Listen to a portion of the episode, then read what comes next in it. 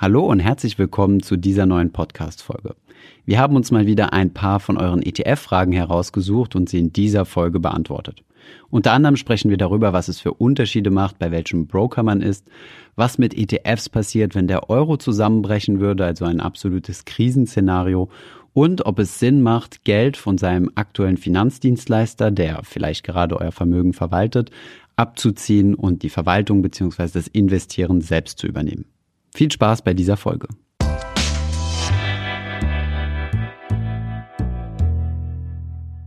Legen wir doch gleich mit der ersten Frage los, die etwas länger ist. Und zwar hat Michael sie uns in der Kommentarfunktion bestellt und ich finde, sie passt sehr, sehr gut zur Thematik von Finanzfluss. Von daher lese ich sie euch einfach mal vor. Michael schreibt, Hallo, ich investiere über einen Finanzdienstleister. Ich bin über zwei Jahre investiert und bin mit der Rendite unzufrieden. Ich sehe dazu die 5% Ausgabeaufschlag, Gewinnbeteiligung des Dienstleisters und weitere Kosten, die sich der Dienstleister einbehält. Der Dienstleister meint, dass Privatanleger in der Regel die Rendite des Dienstleisters nicht schlagen können. Ich überlege jetzt seit kurzem, das Ganze selbst in die Hand zu nehmen, weil mir die Kosten im Vergleich zur Rendite einfach zu hoch sind.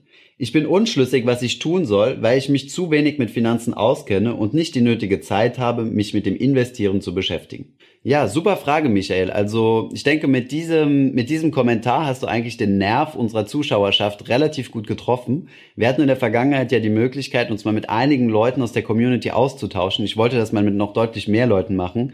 Dann fehlt aber mittlerweile ein bisschen die Zeit dazu. Nichtsdestotrotz finde ich diese Frage sehr gut, weil in dieser Situation sehr wahrscheinlich viele sind, also sehr viele Leute, die sich denken, ah, die Kosten sind schon sehr, sehr hoch, weil man das ja jetzt mehr und mehr hört, gerade mit der Entwicklung mit, den, mit dem Hervorkommen von ETFs steht ja der Kostenfaktor beim Investieren mehr und mehr im Mittelpunkt, was in der Vergangenheit ja gar nicht der Fall war. In der Vergangenheit haben sich Finanzdienstleister ja mit ihren hohen Renditen gebrüstet und haben gezeigt, oh, wir haben so viel Rendite gemacht und in diesem Jahr so viel und im Vergleich zu anderen so viel. Diese Rendite wurde dann aber selten im Verhältnis zu den Kosten gesetzt.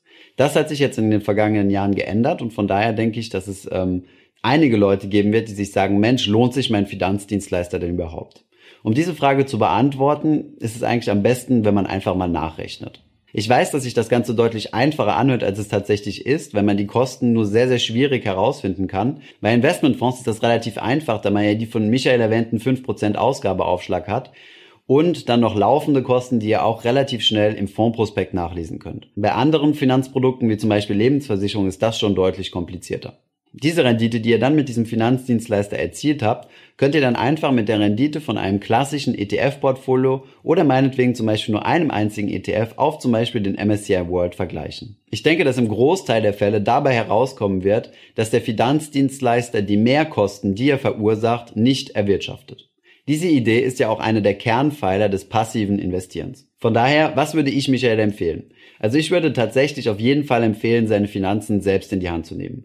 Erstens mal hat das nicht nur den Vorteil, dass es deutlich kostengünstiger geht, sondern dass man sich selbst mit der Materie beschäftigt und dass man sich auch des Risikos bewusst ist. Wenn ihr eure Geldanlage eurem Finanzdienstleister nur deswegen in die Hand gibt, weil ihr keine Zeit oder keine Lust habt, euch mit dem Thema zu beschäftigen, dann lauft ihr das Risiko, dass er Dinge mit eurem Geld tut, die ihr nicht unbedingt möchtet.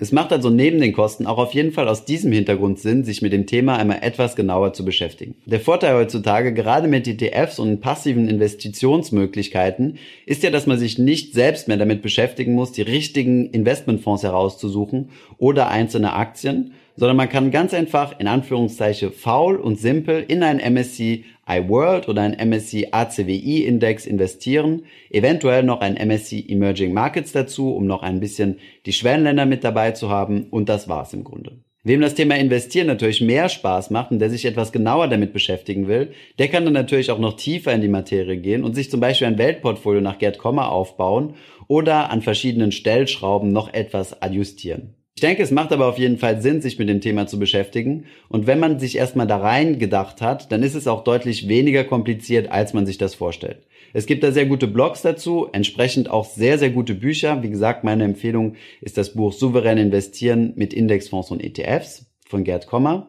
Aber es gibt ja auch einige YouTube-Kanäle, wie zum Beispiel unseren Kanal, wo wir in verschiedenen Videos mal Schritt für Schritt gezeigt haben, wie man sich denn ein passives Portfolio aufbaut. Den Link findet ihr oben, ebenfalls hier oben in der Infokarte beziehungsweise auch unten in der Beschreibung. Ich hoffe, ich konnte dir mit der Antwort etwas weiterhelfen, Michael. Wie gesagt, mein Ratschlag ist, ich würde meine Finanzen auf jeden Fall selbst in die Hand nehmen, da es ein wichtiges Thema ist. Wenn du das nicht von heute auf morgen direkt vollständig machen willst, zieh doch einfach etwas Geld von deinem Finanzdienstleister ab, bau dir mal ein Portfolio auf, mach das Schritt für Schritt, experimentiere ein bisschen damit und dann schichte langsam mehr und mehr Geld in dein eigenes Portfolio, was du selbst verwaltest. Hier kann ich auch nur noch mal auf den Blog des Finanzrockers Daniel verweisen. Er war nämlich genau in derselben Situation wie du und wurde jahrelang von verschiedenen Banken, ja, in Anführungszeichen abgezogen, hat immense Gebühren bezahlt für Fonds, die überhaupt gar keine Performance gebracht haben und hat sich dann Schritt für Schritt und auch meiner Meinung nach sehr mühsam in das Thema reingearbeitet und ist jetzt sogar aktiver Investor und investiert sein Geld selbst in Aktien, die er selbst heraussucht. Von daher, wenn du mal ein konkretes Fallbeispiel von jemandem möchtest, der mit dem Thema überhaupt nichts am Hut hatte und sich jetzt wirklich sehr gut damit auskennt, besuch einfach mal seine Website finanzrocker.net. Gut, nach dieser etwas ausführlicheren Antwort haben wir hier mal eine Frage von Nadja. Sie fragt uns nämlich, Hallo Thomas, macht es einen Unterschied, wo man sein Depot eröffnet, zum Beispiel bei der Postbank oder Consorsbank? Ja, Nadja, vielen Dank für deine Frage. Also ähm, ja, grundsätzlich macht es auf jeden Fall einen Unterschied, wo man sein Depot eröffnet. Der Hauptunterschied liegt meiner Meinung nach, wie du es ja in deiner Frage schon angedeutet hast, definitiv in den Kosten und in den Gebühren. Die beiden Beispiele, die du angebracht hast, könnten eigentlich unterschiedlicher nicht sein. Einmal die Postbank, was ja eine klassische Filialbank ist, sowie zum Beispiel auch Volksbanken, Sparkassen oder auch Privatbanken wie die Deutsche Bank oder Commerzbank. Und auf der anderen Seite hast du die Consorsbank angeführt, die ja eine Tochtergesellschaft der französischen Großbank BNP Paribas ist und auch mit anderen Direktbanken sehr vergleichbar ist, wie zum Beispiel Comdirect, OnVista und so weiter. Grundsätzlich kannst du also erstmal diese beiden Depotkategorien vergleichen. Zunächst einmal die Filialbanken und auf der anderen Seite die puren Online-Broker. Und der Unterschied zwischen den beiden liegt in der Regel bei den Kosten und beim Service. In der Vergangenheit war es so gewesen, dass man bei Online-Depotbanken etwas weniger Service erwarten konnte. Das kann man aber heutzutage eigentlich nicht mehr sagen. Also ihr könnt zwar in keine Filiale reingehen, weil diese Online-Banken keine Filialen haben. Das braucht ihr aber auch nicht, weil ihr heutzutage genauso gut über Telefon, über Internet, Smartphone und äh, ja weitere über alle möglichen digitalen Wege, ich glaube teilweise sogar per Post, also per Brief, Aktien, ETFs oder andere Wertpapiere kaufen könnt. Ein weiterer Unterschied, der auch in die Service-Kategorie fällt, ist, dass ihr bei einer Online-Direktbank in der Regel keine Beratungsdienstleistung habt, was jetzt meiner Meinung nach nicht unbedingt ein Negativpunkt sein muss. Online-Depotbanken bzw. Direktbanken sind in der Regel deutlich günstiger als Filialbanken. Von daher macht es auf jeden Fall Sinn, sich zu überlegen, bei welchem Broker man sein Depot eröffnet. Du solltest da auf jeden Fall mal die Kosten vergleichen und ähm, ja, welches Depot da das Beste ist, kommt auf jeden Fall darauf an, was du handeln möchtest. Also manche Depots sind besonders gut geeignet für Leute, die regelmäßig und viel Aktien handeln möchten. Andere Depots sind unschlagbar in den Konditionen, ähm, wenn es um das Thema ja, passiven ETF-Sparplan aufbauen gilt. Ich persönlich habe mein Konto bei der Comdirect Bank. Auf verschiedenen Screen-Tutorials haben wir das auch als Referenzfall benutzt. Ähm, wenn dich da interessiert, wie du dort ein Konto eröffnen kannst, haben wir hier oben ein Video für dich verlinkt, wo wir mal bereits gezeigt haben, wie das Ganze funktioniert. Man kann da aber fast schon sagen, dass es da keine kriegsentscheidenden Unterschiede zwischen den Direktbanken gibt, sondern man sollte einfach nur hauptsächlich erstmal die Entscheidung treffen, möchte ich bei einer Filialbank sein mit einer etwas umfassenderen Betreuung oder möchte ich bei einer Direktbank sein, die kostenmäßig ja, deutlich überlegen ist. Gut, kommen wir zur nächsten Frage. Und zwar möchte King Kalle von uns wissen, was passiert mit einem ETF, wenn der Euro zusammenbricht und immer weniger wert wird? Und zweitens, welche Auswirkungen hat es auf einen ETF, wenn die Weltwirtschaft zusammenbricht und wie wahrscheinlich ist so etwas überhaupt? Kommen wir zunächst einmal zur ersten Frage, nämlich mit dem Euro und dem ETF, wobei man sagen muss, dass beide Fragen eigentlich sehr eng miteinander zusammenhängen. Zunächst einmal wird der Euro nämlich nicht einfach so aus heiterem Himmel zusammenbrechen, sondern im Endeffekt ist der Zusammenbruch des Euros, also sprich der Wertverlust des Euros gegenüber anderen Währungen, einfach nur eine Folge und keine Ursache. Die Ursachen hierfür können zum Beispiel ein schwächender Wirtschaftsraum in Europa sein, politische Krisen oder zum Beispiel Schuldenkrisen. Das müsste dann unter der Voraussetzung passieren, dass wir in Europa eine deutlich stärkere Krise haben als zum Beispiel in anderen Währungsräumen wie zum Beispiel den USA oder Japan.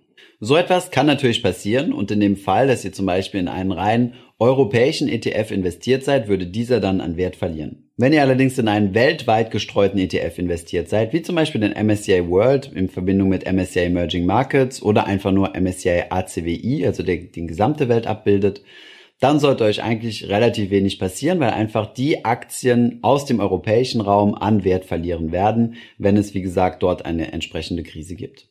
Anders würde es aussehen, wenn es zu einer Weltwirtschaftskrise kommt. Das heißt, wenn die gesamte wirtschaftliche Aktivität der Welt ähm, ja einsackt, beziehungsweise es an den Finanzmärkten zu einer großen weltweiten Finanzkrise kommt. Dann werden dementsprechend genauso wie die Indizes nach unten absacken werden, auch eure ETFs nach unten absacken werden und an Wert verlieren. Wie wahrscheinlich sowas ist? Naja, die Wahrscheinlichkeit, dass sowas eintrifft, ist extrem hoch. Einfach aus dem Hintergrund, da es immer Finanzkrisen in der Vergangenheit gegeben hat. Wir uns aber aus diesen Finanzkrisen bis heute aber auch immer erholt haben, so dass sich und die aktuellen ähm, Indizes derzeit auf Höchstständen befinden. Wie wir auch in unserem Video zu den Finanzkrisen, was ihr hier oben beziehungsweise auch unten in der Beschreibung findet, schon erwähnt haben, ist, dass es beim passiven Investieren gerade keinen Sinn macht, sich über solche Dinge zu viele Gedanken oder Angstzustände machen zu lassen. Der Vorteil ist nämlich, wenn die Weltwirtschaft einbricht, also die Aktienkurse, dass ihr dann auch günstiger nachkaufen könnt.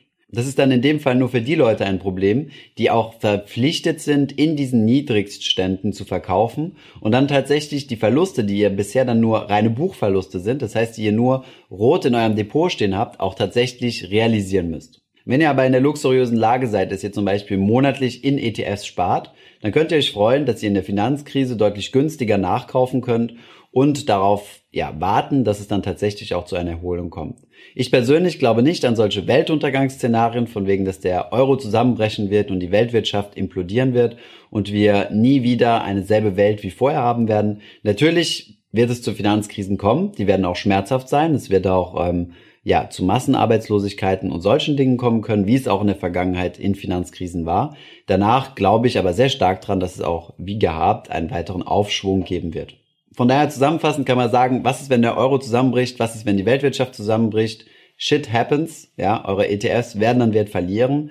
Ähm, das ist aber kein Grund, um sich komplett verrückt machen zu lassen, sondern einfach nur eine Testphase für euch, ob ihr tatsächlich die richtige Gewichtung zwischen risikofreiem Teil und risikobehafteten Teil gewählt habt. Wenn euch das Ganze nervös macht, solltet ihr den risikofreien Teil einfach hochfahren und deutlich weniger in Aktien und Aktien-ETFs investieren. Ich hoffe, diese Podcast-Folge hat dir gefallen. Wenn ja, dann zöger doch nicht in deinem Umfeld bei deinen Freunden und Bekannten von diesem Podcast zu sprechen. Und wenn du auf iTunes bist, dann lass uns doch gerne eine Bewertung da und einen Kommentar, denn das hilft uns, mehr Menschen zu erreichen und für das Thema finanzielle Bildung zu begeistern. Wie immer findest du in den Show Notes und in der Beschreibung zu dieser Podcast-Folge alle wichtigen Verlinkungen. Vielen Dank fürs Zuhören und hoffentlich bis zum nächsten Mal.